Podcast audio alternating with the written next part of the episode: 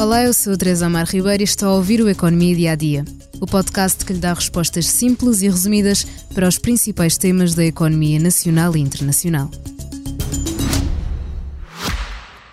Já visitou hoje o BPI Expresso Imobiliário?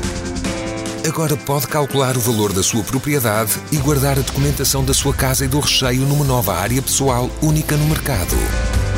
E ainda ficar a saber quanto pode pagar por uma casa localizá-la com uma pesquisa por polígonos e conhecer as soluções de crédito habitação BPI.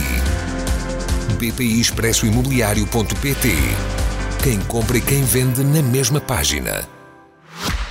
A novidade que tenho para si hoje não significa propriamente que a eletricidade vai ficar mais barata, mas em 2028 será eliminada uma das parcelas que soma a conta final da sua fatura de eletricidade. Falamos da dívida tarifária da eletricidade. Ora, comecemos por um pouco de história.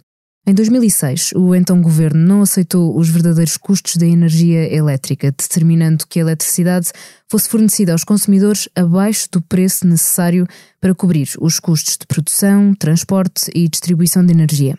A decisão aliviou os consumidores no curto prazo, mas a médio prazo levou, logicamente, a um acumular de dívida, valor que seria pago de forma parcelada nas seguintes faturas da eletricidade dos consumidores. Parte do valor da dívida foi vendida pelas empresas de energia para que recebessem o pagamento futuro dos consumidores. A dívida teve o seu pico em 2015, quando ultrapassou os 5 mil milhões de euros. A partir daí foi descendo gradualmente porque o Sistema Elétrico Nacional foi gerando excedentes suficientes para amortizar a dívida de ano para ano.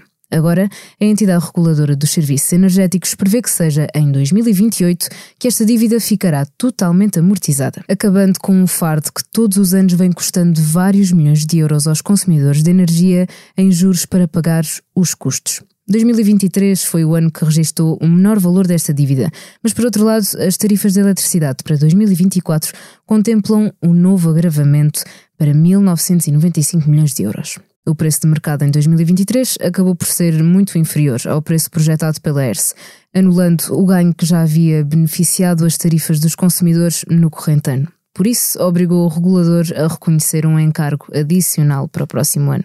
A opção da ERSE foi distribuir esse encargo ao longo dos próximos cinco anos, em vez de o concentrar apenas nas tarifas de 2024, o que irá adiar a extensão total da dívida tarifária da eletricidade para 2028. Até ver. É tudo por hoje, aqui no seu podcast Económico Diário e seguindo os podcasts da Economia do Expresso, convido a ouvir O Céu é o Limite, podcast da jornalista Cátia Mateus, que fala com Vítor Ribeirinho, CEO da KPMG Portugal. Durante a conversa, disse que eu queria ganhar mundo para além da Marinha Grande. A primeira vez que andei de avião foi na KPMG.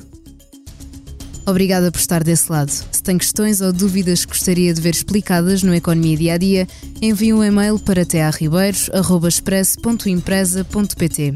Voltamos amanhã com mais novidades económicas. Já visitou hoje o BPI Expresso Imobiliário? Agora pode calcular o valor da sua propriedade e guardar a documentação da sua casa e do recheio numa nova área pessoal única no mercado.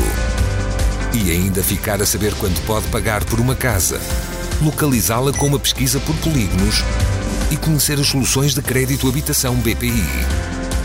BPI Expresso Imobiliário.pt Quem compra e quem vende na mesma página.